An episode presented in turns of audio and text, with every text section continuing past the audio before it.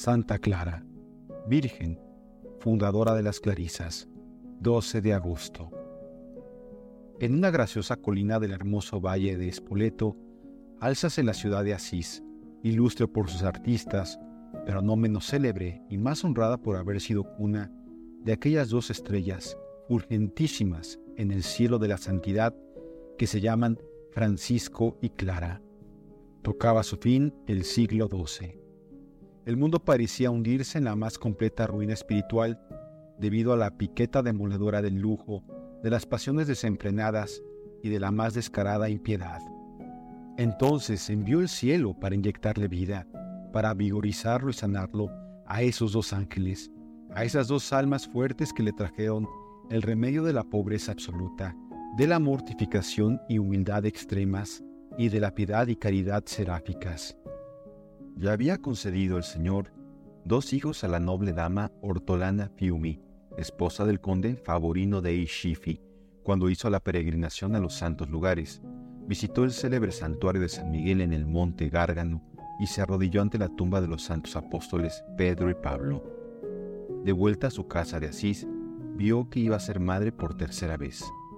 Hallándose en oración en una iglesia, parecióle oír una voz misteriosa que le decía, No temas, dichosa mujer, porque de ti nacerá una brillantísima luz que disipará muchas tinieblas. Ese fue el motivo de bautizar con el nombre de Clara a la niña que vio la luz el 16 de julio de 1194. Aquella niña predestinada, aurora de divinos resplandores, apareció sonriente y dulce como presagio de la suave e infantil alegría que nunca le había de permitir mostrar ensombrecido el semblante ni humedecido los ojos por lágrimas de tristeza. Los ríos de sus lágrimas que tenían su manantial en un corazón lacerado por los tormentos del celestial esposo, guardólos siempre para verterlos sin taza a los pies del Señor crucificado. Veía la piadosa hortelana que en el alma de aquella hija de bendición había depositado el cielo gérmenes preciosos de virtud y puso esmeradísimo cuidado en educarla, en cultivar y desarrollar con sus lecciones y aún más con sus ejemplos tan felices y santas disposiciones.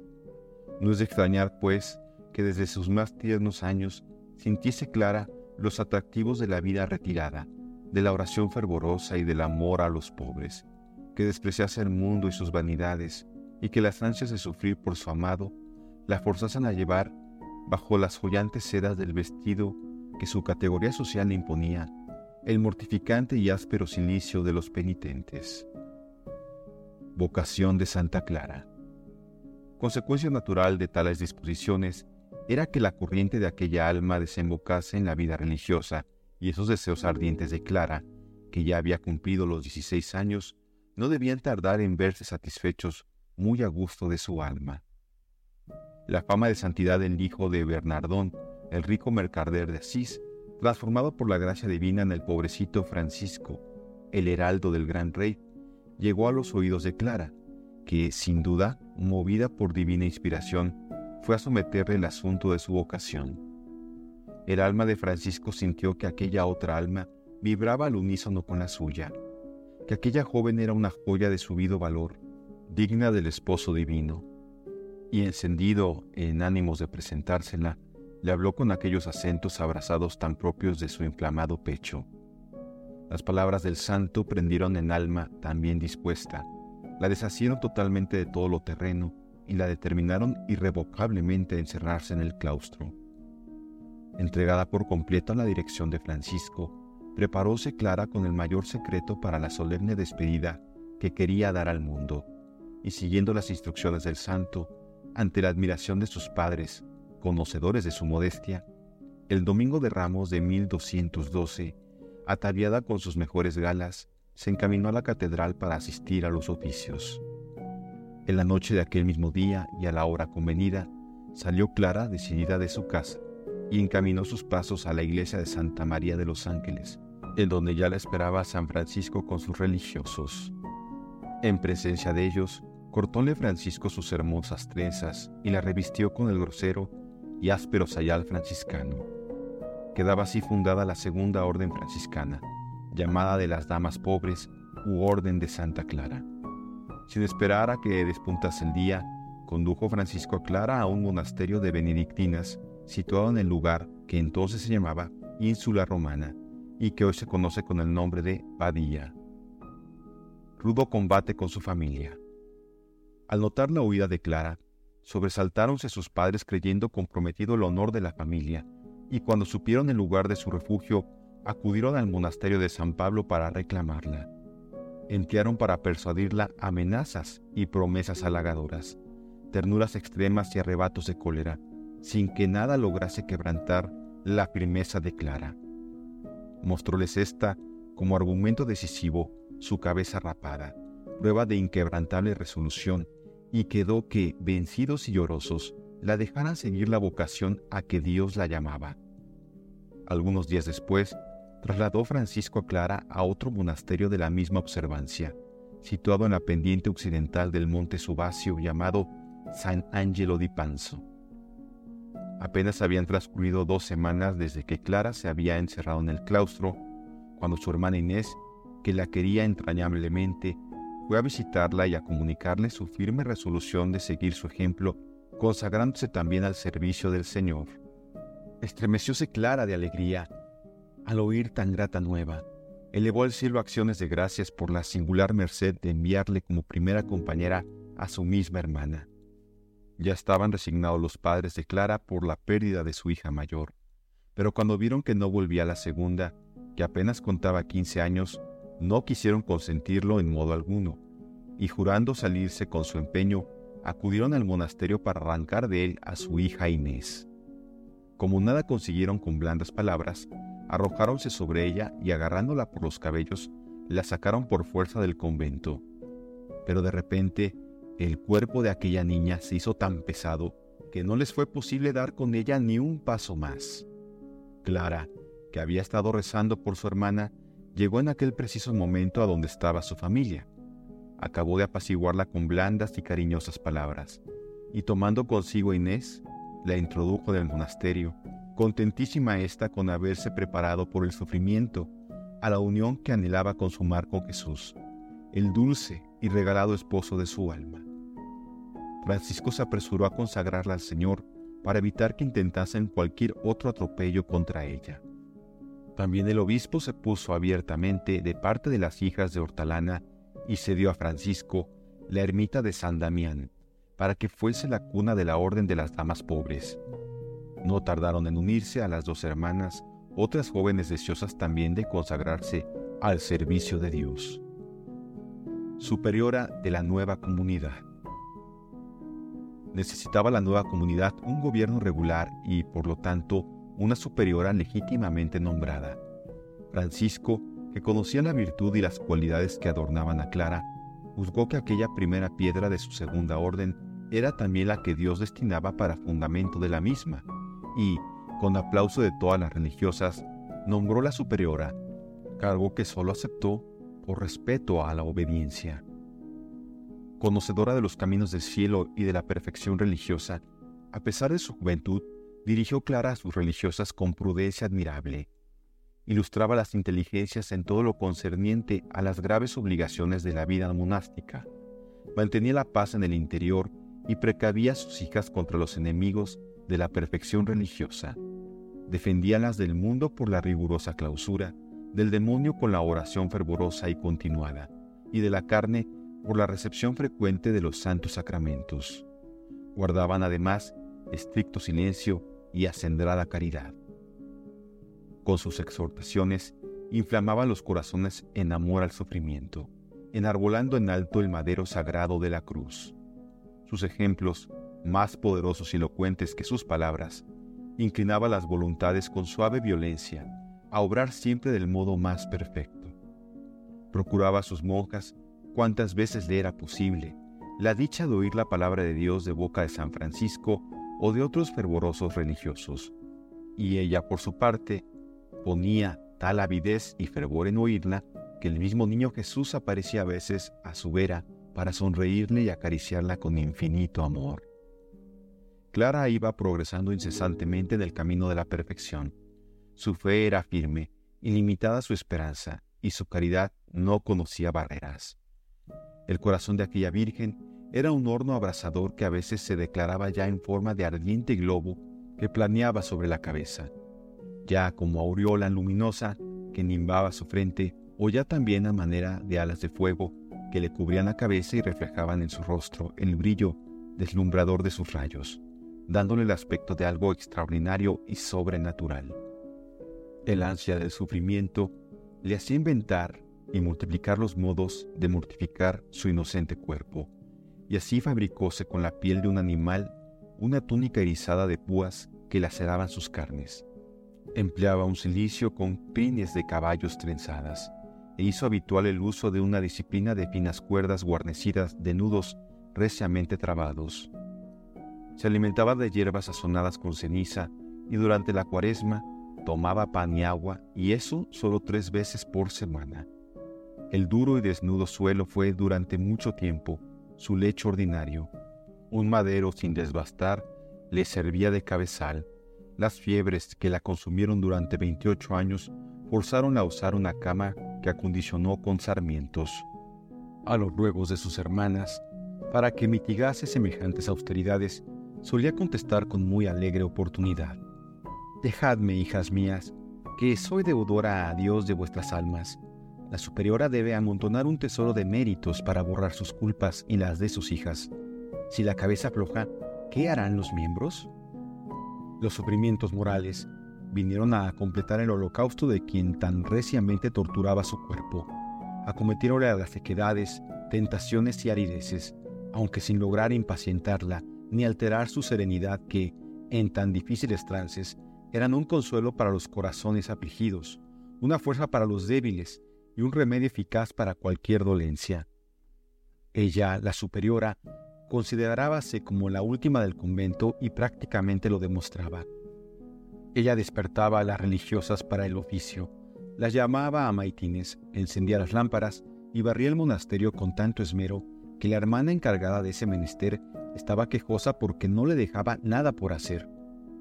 Mira, hermana, le decía la superiora, esta clase de trabajo requiere un gusto especial y yo te aseguro que he nacido para tales ocupaciones y menesteres. Cuando las hermanas torneras regresaban de la ciudad, lavábale los pies y luego se los besaba con inmenso cariño. La obediencia de Clara corría parejas con su humildad. Al ser nombrada superiora, le resultaba tan embarazoso el uso de su voluntad que prometió obediencia a San Francisco, al cardenal protector y al obispo de Asís. Pero la perla más preciosa, de joya tan rica era, sin género de duda, la virtud que da carácter y nombre a entre ambas órdenes franciscanas, la santa pobreza. Clara la exigía de manera absoluta, vivir al día, sin fondos de reserva, sin pensiones y en perpetua clausura. Y el cielo tuvo especial complacencia en recompensar con milagros aquel heroísmo de la pobreza ya es el pan que se multiplica en las manos de Clara para satisfacer la necesidad de sus hijas carentes de todo alimento, o la alcusa que se vuelve a llenar de rico aceite al acabar de lavarla ella misma. Santa Clara y la Eucaristía. El sagrario, la Eucaristía, Jesús hostia, era el encanto y las delicias de Clara. La blanca paloma pasábase horas y días arrullando ante el nido de sus amores, y cuando la enfermedad la postraba, dedicábase a confeccionar con arte primoroso corporales que distribuía a las iglesias pobres. Es caso histórico muy conocido el modo milagroso como libró a su monasterio de las hordas maometanas que, al servicio del impío emperador de Alemania, Federico II, devastaban los estados pontificios. Desparramados por todo el valle de Spoleto, los sarracenos llegaron ante el recinto del monasterio y se aprestaron a franquearlo. Aunque estaba enferma, acudió Clara a postrarse ante el Señor sacramentado. No entregues, Señor, imploró, no entregues a tus enemigos las almas de quienes en ti pusieron su confianza. Os guardo y os guardaré siempre, respondió desde el sagrario una voz infantil que la colmó de alegría. Sin embargo, los bárbaros habían traspuesto ya los muros del monasterio y habían acudido con ánimo de violentar la entrada. Abrid las puertas de par en par, ordenó la abadesa, y veamos de frente a los que se proclaman enemigos de nuestro Dios. Y en la ventana del dormitorio que da a la puerta de entrada, aparece ella portadora de la custodia santa, trono del Dios de la majestad, ante quien doblan la rodilla el cielo, la tierra y los infiernos.